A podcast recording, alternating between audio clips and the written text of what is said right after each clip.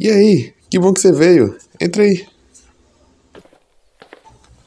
Não repara muito na bagunça não, que eu ainda tô. ainda tô me organizando. Senta aí. Eu só vou sintonizar aqui que o programa já vai começar.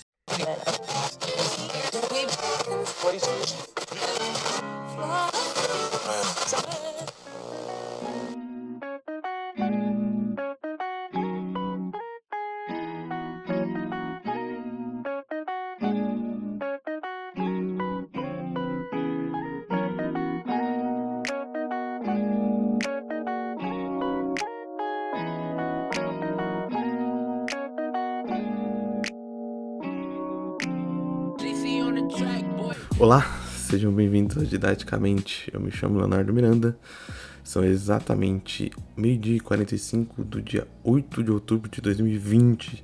Está liberada a temporada de expressões de fim de ano, hein? Tá liberado falar que o ano tá acabando, tá liberado falar que o ano passou voando e todas as outras mais.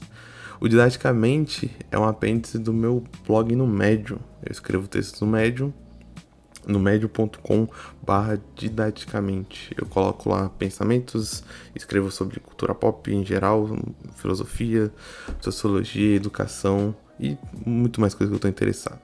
E eu também faço esse programa em áudio aqui porque hoje em dia é mais fácil, né? Acho que as pessoas estão menos interessadas em texto e é muito mais simples de uma maneira produtiva, não que seja fácil, é, gravar um áudio do que é, ficar concatenando ideias e escrevendo e botando no papel virtual. É, esse é o episódio número 4, depois de três meses aí sem colocar episódio, sem gravação. É, e no episódio de hoje, como o texto do, da sinopse e o título do podcast já tá dando spoiler, eu gostaria de falar sobre educação. É esse programa que eu já queria estar tá gravando há um tempos atrás, quando eu tava colocando os episódios, eu pensei que eu ia conseguir ter uma periodicidade,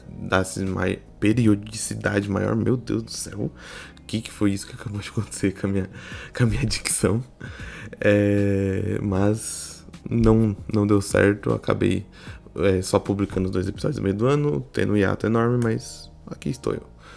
É, e aproveitando que a gente está em época de eleição, acho que eu vou conseguir unir esse assunto que eu tô querendo, que já queria estar tá falando, queria ter gravado anteriormente com essa época de eleição. Porque essa época aqui, além de estar aberto às expressões de final de ano, está aberto às promessas políticas malucas, né? É, a gente já está começando a ver aí os pré-candidatos a vereador e prefeito, porque a eleição desse ano é uma eleição municipal. E, como já é de praxe, eles fazem as suas propostas mirabolantes, que muitas das vezes eles nem vão conseguir cumprir, e muitas das vezes eles nem estão no cargo ou nem vão se eleger um cargo que consiga cumprir essas essas promessas que eles tanto fazem nos, nos horários políticos da vida aí. Mas o que, eu gostaria de falar sobre educação uh, realmente? Ou qual é o meu ponto com esse podcast? Ou qual o ponto, qual a ideia por trás dessa conversa ou do texto? O que viria a ver um texto eu estou transformando em áudio. Primeiro, é, como eu me posiciono nesse debate político e social de, de educação brasileira? Primeiro que eu sou um, um cidadão brasileiro e todo cidadão brasileiro de alguma maneira está posicionado dentro do contexto educacional ou passou por, pelo sistema educacional ou trabalha com dentro do sistema educacional de maneiras diretas e indiretas, né? E eu me posiciono como um profissional de educação. Não falo isso com uma carteirada nem com uma chancela do que eu possa vir falar, mas falo isso para colocar em perspectiva de onde vem o, minha linha de raciocínio e de onde vem o que eu tô falando, né? Todas as suas posições políticas são influenciadas pelo ângulo que você tá olhando o objeto de análise de estudo. Então, é normal que quando você tá fora de um objeto de análise, ou seja, você é uma pessoa que saiu do sistema educacional e não trabalha mais no sistema educacional, você vai ter uma construção de ideias e de concepções sobre o sistema educacional diferente de uma pessoa que está inserido dentro. Isso não necessariamente cria uma hierarquia de argumentos, não cria um, um. Não quer dizer que a opinião de quem tá dentro tem que ser desmerecida ou tem mais respaldo do que a opinião que tá fora. É só uma questão de posicionamento, realmente. E eu trabalho com educação desde a minha, do primeiro ano de faculdade. Então, desde o primeiro ano de faculdade, eu estou inserido dentro de escolas e trabalhando direto ou indiretamente com as escolas e tendo contato com alunos, professores e todo o corpo educacional. E o ambiente acadêmico, assim como o ambiente social, já tem muitas respostas prontas sobre educação. Apesar do brasileiro ter esse mito por trás dele de que ele não discute política, a gente discute muita política assim, e educação eu sinto que é um desses assuntos que se discute tanto. É, eu acho que muitas pessoas já lidaram com isso em interações sociais, principalmente familiares, de, por exemplo, refeições familiares, ou quando uma família toda se junta e, e se troca conversa sobre tudo. As pessoas geralmente conversam com educação, principalmente quando estão falando das escolas dos seus filhos. É, eu cresci vendo tios e tias e meus pais falando sobre educação. É, eu cresci com essas opiniões de educação. E não é à toa que o Brasil como todo, é, usando logicamente uma generalização, tem uma opinião pronta sobre educação. Já tem, se você perguntar para um adulto, ele já vai ter um discurso pré-pronto sobre o que ele acha da educação brasileira, por exemplo. E numa generalização, mas com algum com algo de concreto, as pessoas já têm uma ideia de que a educação brasileira pública é ruim, ou pelo menos é inferior à educação brasileira privada, de alguma maneira. Isso já é uma preconcepção, tanto academicamente como socialmente. As pessoas dentro do discurso acadêmico já têm essa noção, assim como as pessoas que estão fora, é, mas estão inseridos no discurso social, já têm essa posição de que a educação brasileira está mal das pernas e até existe uma parcela da sociedade que acredita que ela está piorando, ou seja, ela não é ruim, ela está se tornando ruim e num passado é, distante ou recente ela era boa. O tema do podcast não necessariamente agora é discutir se isso é verdade ou não, se a educação brasileira já foi boa e está virando ruim, ou como que é a história por da educação, nem teria nesse momento um capital cultural para falar de tudo isso. Mas o objetivo é falar sobre essas ideias prontas. É, todos, como já foi citado, como eu já disse, todo mundo tem uma ideia de como resolver a educação. É, a gente, eu, eu, lembro muito bem do meu primeiro ano de faculdade, em, onde os debates eram bem acalorados e as pessoas não acalorados no sentido de que havia animosidade entre as pessoas que estavam conversando, mas acalorados no sentido que era muito apaixonado. As pessoas, a gente entra e eu incluído, eu não estava fora disso, eu não era diferente. A gente já entra com um sonho ou com um ideal de educação e com um discurso de que vou, vamos reformar tudo, eu tenho a solução para reformar tudo e eu tenho a solução pronta, a solução mágica, a minha ideia é a melhor, eu vou fazer minha aula ser totalmente diferente, minha aula vai mudar todo o contexto escolar e tudo vai se transformar de uma hora para outra como se fosse um filme de Hollywood. E a partir do momento que você vai amadurecendo dentro da faculdade, estudando e tendo contato profissional com isso, você vai percebendo que é, é, o buraco é muito mais profundo, apesar de muitas pessoas continuarem apaixonadas e se apaixonarem ainda mais por educação e por tentar mudar a educação, mas você vai percebendo que aquelas soluções prontas e aquela ideia pronta de educação e pré-concebida de educação muitas vezes não são observáveis na realidade e não são tão fáceis de implementar assim. E aí que eu chego ao ponto desse podcast e o ponto da ideia de eu estar tá gravando e falando tudo isso. Eu acho que uma das primeiras uma das primeiras coisas que você observa quando você começa a trabalhar com isso, como você consegue ter mais aprofundamento com o assunto de educação, é que muito dessas propostas, principalmente políticas e ideias acadêmicas, muitas das vezes estão com o carro nas frentes dos, dos bois, para usar uma expressão popular. O que eu tô querendo dizer é que existem problemas muito mais fundamentais para se resolver ainda na educação brasileira do que se discutir, por exemplo, questões de currículo. É, não que as questões de currículo não sejam importantes, não que é, discutir currículos mais críticos de posições diversas, seja savianistas ou freirianas, não sejam importantes, de falar sobre metodologias mais ativas, de falar de reforma, de falar de contexto do aluno não seja importante, mas que se você está querendo reestruturar realmente, reformar o ensino, isso não faz muito sentido. E do lado político, não faz muito sentido falar sobre respeito para professor e mais verbas para a escola se você não está reformando a base. Não adianta ter uma estrutura física se aquela escola não tem um impacto dentro da estrutura comunitária. É, reformar a base tem a ver com as duas ideias principais que eu queria passar e conversar nesse podcast. Não são ideias super originais minhas, eu não tenho total conhecimento, mas são duas coisas que eu é, é, não tenho todo o conhecimento, o que dizer, mas são duas coisas que eu venho pensando muito, principalmente depois de estudar algumas coisas e ler algumas coisas, e principalmente depois de ler um livro em específico que vem martelando muito na minha cabeça algum, alguns pensamentos, que foi Crise e Reinvenção da Política no Brasil, do ex-presidente Fernando Henrique Cardoso, um livro de 2018, do começo de 2018, antes das eleições presidenciais, onde ele discorre sobre o atual panorama do Brasil, é, onde ele faz muito jabá do, do, próprio governo dele, de alguma maneira sim, mas se você conseguir é, ignorar essas partes e não ter e você não tem muito ranço dele, você consegue uma leitura muito agradável e onde ele coloca ideias muito interessantes sobre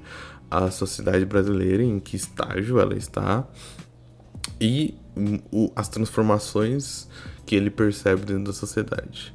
E uma das coisas que ele pontua lá, que eu acho que é principal sobre isso de reformar a base e estruturar a instituição escolar, é que ele fala que muito da polarização que a gente vê no Brasil, logicamente a polarização é um, um é multifatorial ela não é algo que você consegue explicar com um fator só, com um argumento só.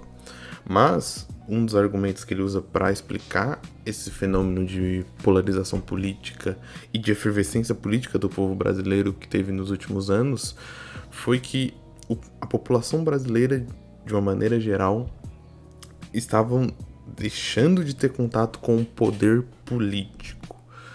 O que, que ele quer dizer? Que a população, e usando uma generalização que eu vou pegar emprestado que ele mesmo usa, não tem mais contato com o poder político diretamente. É, o único contato que a população tem com o poder político se limitou ao voto de 4 em 4 anos ou de 2 em 2 anos, se você contar que tem as eleições municipais e as eleições a níveis estaduais e federais. Ou seja, o povo, ao não ter mais contato com a política, ao não ter mais contato, por exemplo, com seus representantes municipais nas câmaras de vereadores. E não só isso, mas não ter contato, por exemplo, com os seus vizinhos. É, a, gente não, a gente perdeu no Brasil esse contato, por exemplo, de associações de bairro. A gente perdeu essas coisas de, de pessoas que são engajadas politicamente no bairro e levam bastante propostas para vereadores, para políticos do seu bairro e cobram e são algum, de alguma maneira representantes de uma vila, de uma rua. A gente perdeu esse contato exatamente esse contato político de uma maneira geral. É, e, logicamente, da maneira macro, né? A gente não tem contato com os nossos representantes, a gente nem conhece eles direito, a gente nunca. É, eu, pelo menos, nunca conversei com um vereador ou com um deputado que representasse a região onde eu moro nenhuma vez na vida. A gente vê eles de longe, na TV, nos carros de som e através do dos jingles políticos. E uma das instituições que o brasileiro perdeu contato, que é uma instituição política e é uma instituição forte, é a escola. Ou seja, a escola é uma instituição extremamente política, extremamente poderosa nos rumos políticos. A, a gente muitas vezes não percebe, mas a escola tem muito poder político.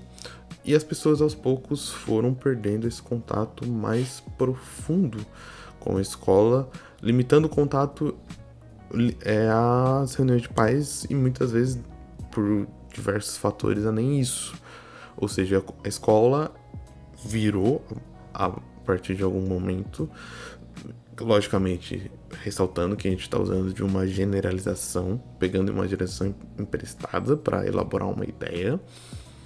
A escola se tornou basicamente um lugar onde você coloca o seu filho para ele ficar algumas horas do dia de maneira segura e que você não se preocupe com o que está acontecendo, porque de alguma maneira a escola te dá um senso de proteção. Então, uma das reformas de base que faz sentido muito mais a gente estar tá, é, prestando atenção agora do que uma reforma curricular, do que reformas estruturais marabolantes, do que lousas digitais, não que isso não seja importante, é essa reforma de ressignificação do ambiente escolar, que eu acho que passa por dois, dois pontos principais. Ressignificação, é o que isso? É, eu entrei aqui num papo coach? Não. O, o linguajar pode parecer meio coach, mas a ideia não é ser um papo coach.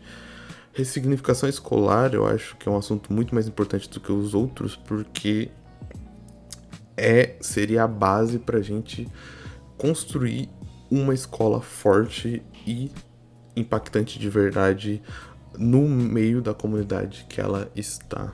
E só a partir dessa ressignificação que a gente consegue falar dos outros assuntos. Não adianta a gente ter um currículo bonito se a escola como instituição está fraca. Não adianta ter toda uma estrutura tecnológica super potente da NASA se a instituição não tem nenhum poder e nenhuma relevância social. As, as mudanças curriculares só vão ter impacto na sociedade se a escola tiver impacto na sociedade. Não adianta você ter toda uma pedagogia crítica ou uma estrutura física impressionante para fazer experimentos práticos se a escola de realmente não tiver ecos dentro daquele, daquela comunidade social. Lógico que os ecos podem ser construídos a partir disso, mas eu acho que eles perdem o poder e ficam muito limitados. Ficam limitados àquele professor que tem aquela didática específica é, e não a todo conjunto de professores ou a todo conjunto escolar. E essa reestruturação, acho que essa ressignificação parece seria por dois pontos principais uma ressignificação para a comunidade escolar e uma ressignificação para o aluno. Primeiro, para a comunidade escolar, é, a gente tem que pensar que a escola não é só alunos e professores e diretores. A escola está dentro do ambiente de uma comunidade. Então a escola tem que ter a participação comunitária de todos esses agentes, não só do aluno ou não só do professor e do diretor. Então a gente está falando do, de uma escola que está dentro de um contexto social que tem as suas características econômicas e culturais. A gente está falando de inspetores, de pessoal de trabalhos terceirizados, a gente está falando da moça da merenda, ou do, do rapaz que trabalha na cozinha, das pessoas que trabalham na limpeza, de todas as pessoas que moram até perto da escola. E isso não é nenhuma ideia utópica, é, é, simplesmente a ideia de cumprir a legislação brasileira que rege os parâmetros escolares. A gente tem uma legislação muito forte sobre isso e a gente já tem parâmetros que já estão estabelecidos a, através da lei para a gente conseguir fazer essa ressignificação e introduzir essas pessoas. A nossa lei educacional é muito forte, muito ampla. E como que essa lei previu que a escola seria regida. Já está lá na lei, já é de previsão que a escola seria regida de maneira democrática através de diversos conselhos e de instituições hierárquicas com participação popular. Isso eu não estou inventando da minha cabeça, não é nenhuma ideia utópica de realidade distorcida, não é uma, nenhuma ideia política, mas é uma ideia que já está. Só basta a gente aplicar de alguma maneira. A, a, a LDB prevê conselhos, não só os conselhos de classe que só os professores participam, mas que para fechar nota, esse tipo de coisa, os alunos não têm aula. Mas a LDB prevê que exista conselhos com a comunidade escolar, por exemplo. A LDB é, é, prevê que haja participação de agentes que não só os agentes que trabalham especificamente com os alunos, que dão aula para os alunos, mas conselhos onde a comunidade participaria dos rumos da escola, onde a comunidade participaria de toda a elaboração de um planejamento de, de aulas onde a comunidade seria efetiva. Só que por diversos fenômenos existem diversas comunidades que esse conselho praticamente não existe. Ou esse conselho é basicamente é só chamado para questões protocolares e tem alguns pais que nem são fixos, que são chamados na última hora quando o conselho tem que se reunir. Praticamente em muitas escolas esse conselho nem se reúne em, em diversos é, contextos. Em outros contextos pode até acontecer da escola se reunir. Mas esse conselho e o uso efetivo desse conselho seria um passo importante para a gente conseguir essa ressignificação dentro da comunidade escolar. A escola tem ferramentas para chamar essa comunidade escolar. É, fazer aulas, é, primeira aula do ano, por exemplo, onde você chama a, a comunidade escolar toda para debater sobre isso, fazer com que esse conselho se reúna uma vez por mês, não sei, tentando sempre ajustar horário e pessoas que possam ser participativas. Hoje em dia, ainda mais com o uso da tecnologia, a gente não tem desculpa para transmitir de maneira remota esses conselhos, para que haja é, caixas de mensagens e troca de mensagem via Telegram, WhatsApp. Ou seja, o cumprimento desses conselhos já seria suficiente para que a gente conseguisse reintroduzir novamente a comunidade dentro do ambiente escolar e fazendo assim a ressignificação da escola para essa comunidade.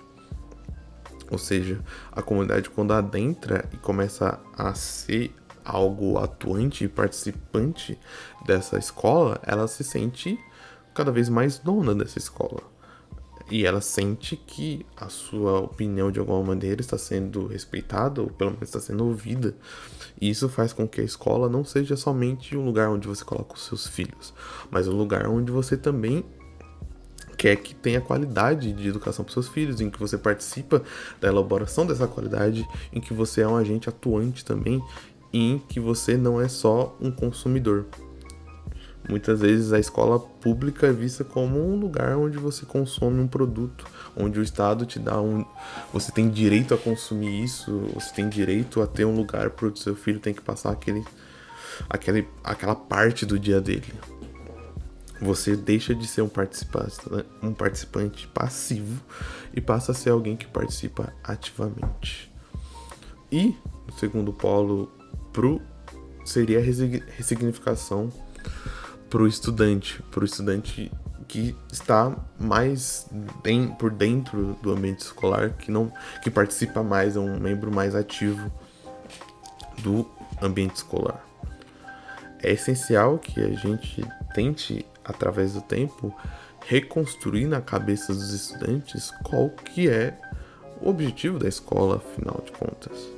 Isso é uma coisa básica e boba, mas que a gente não está conseguindo construir através do tempo na cabeça dos nossos estudantes, ou com é, construir com eles, né? Melhor dizendo. Os estudantes muitas das vezes não sabem por que estão na escola. Eles não têm uma ideia do que serve a escola. Para que serve a escola? Por que, que eles estão presos dentro da escola?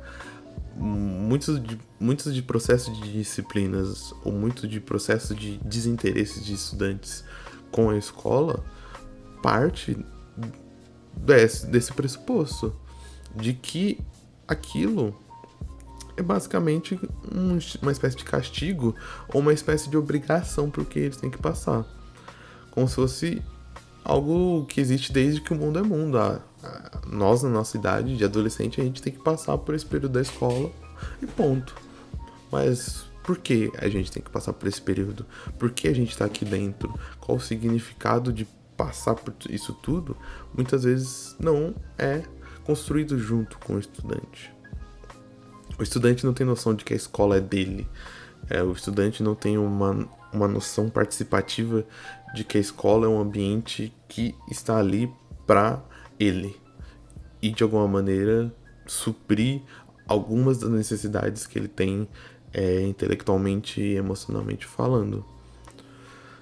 Então, se a gente, como comunidade, não ressignifica esses pilares com a comunidade escolar e com o estudante, nenhuma metodologia ou, ou nenhum tipo de propostas que eu tenho para reformar outras estruturas escolares vai fazer realmente sentido, porque a base não está sendo planejada e pensada. Do que adianta eu tentar colocar um currículo realmente ativo, participativo e desconstrutor de tudo que o estudante viu? Se eu estou pegando um aluno de terceiro ano que já está com 18 anos, já está com a ideia dele formada realmente de que a escola não serve para nada, ele só precisa do diploma dele para estudar esse tipo de metodologia, eu não vou ter nem a abertura dele para tentar mostrar que a escola pode ser outra coisa. Porque ele já tá com a noção dele totalmente construída do que a escola é e do que ele realmente precisa da escola. Não que não menosprezando o estudante, não tô falando que o estudante é burro, que o estudante é cabeça dura.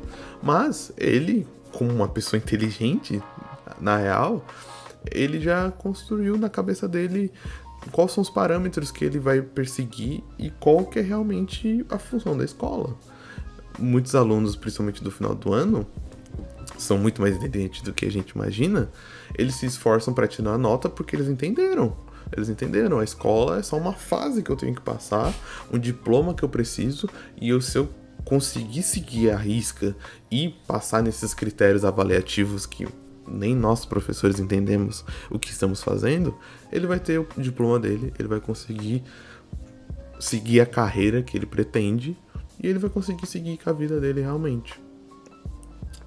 Então, a partir do momento que a gente não significa escola, a partir do momento que a gente, desde o começo lá da pré-escola, não trabalha com os alunos falando, ó, esse aqui é um espaço onde vocês são seres participantes também. Esse é um espaço de formação, esse é um espaço de formação não só intelectual, mas cultural e social e emotiva. Os alunos vão criando as suas próprias definições de escola e muitas delas, infelizmente, são negativas. E eles vão utilizando, porque eles são muito inteligentes, eles vão utilizando subterfúgios para conseguir passar dessa fase com os menos danos possíveis. E se aproveitando também do, do que o sistema é, oferece de facilidade para que ele consiga é, passar por esse período que muitas vezes é só um período traumático que ele quer esquecer e deixar para trás. Então, se a gente não reformar essas bases e não ressignificar esses dois pontos, eu acredito que não adianta discutir os outros pontos. Quer dizer, adianta do sentido acadêmico que a gente precisa discutir.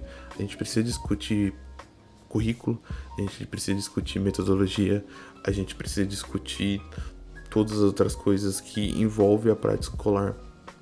Mas a gente precisa discutir isso sobre uma base sólida, sobre uma base que vai realmente fazer sentido a longo prazo.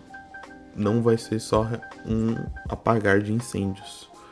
É, e isso a própria história recente do Brasil está mostrando pra gente. Que é, eu tô querendo dizer em relação ao ensino superior facilitar o acesso ao ensino superior de toda a sociedade brasileira é extremamente importante. Mas a partir do momento que eu só faço isso como marketing político e como algo para conseguir votos com a minha base política, eu tô sendo negligente e eu tô fazendo estelionato eleitoral. Eu não posso só trabalhar com o ensino superior se eu não trabalhar a base, se eu não reformar as bases e se eu não der condições para que as bases sejam reformadas. Eu vou estar tá fazendo isso só de maneira extremamente política. Então eu acho que um pensamento interessante sempre que a gente for votar e a gente for cobrar um político ou ler um programa político é quais são os planos concretos realmente desse político para a estruturação da educação. Eu acho que quando a gente fala de estruturação da educação, a gente está com um horizonte muito mais definido de quando a gente fala de melhoria da educação. Melhoria da educação todo mundo quer, todo mundo pensa na melhoria da educação. É algo totalmente é, palavras ao vento falar que ah, eu quero melhorar a educação, eu vou melhorar a educação. A gente precisa atrás de estrutura. Como você vai estruturar essa melhoria da educação? Como o seu político vai estruturar essa melhoria da educação? Qual vão ser as, as mudanças e as melhorias de que essa política pública vai trazer para que essa estruturação da melhoria da educação possa ocorrer de melhor maneira possível. Acho que é isso. Já passamos de meia hora, eu já falei muito. Eu estou há muito tempo sem gravar, então eu eu acho que eu posso ter não posso ter sido tão claro assim em muitas das partes, mas eu acho que faz parte de voltar a gravar e falar com o microfone. É, agradeço muito se você chegou ao final desse programa. Agradeço por você ter ouvido até aqui. Se você tem algo a acrescentar, se você quer participar e quer repercutir essa, essa, esse podcast, é, mande um e-mail no endereço que está aí no post ou me siga lá no Twitter e venha continuar essa discussão que eu acho que é muito importante e muito fascinante para para a educação e para a nossa sociedade como um todo. E se você gostou desse podcast, é, compartilhe com seus amigos, compartilhe nas suas redes sociais. Seria muito interessante continuar essa discussão com mais pessoas e que mais pessoas pudessem ouvir. E se você gostou desse conteúdo é, e não ouviu ainda os outros programas, é, não leu os textos, acessa lá médio.com barra didaticamente. Se você curtiu esse conteúdo, tenho certeza que vai ter outros conteúdos lá que vão vai te agradar. É, muito obrigado por tudo. A gente se vê no próximo episódio. Espero que fique tudo bem com você e tchau.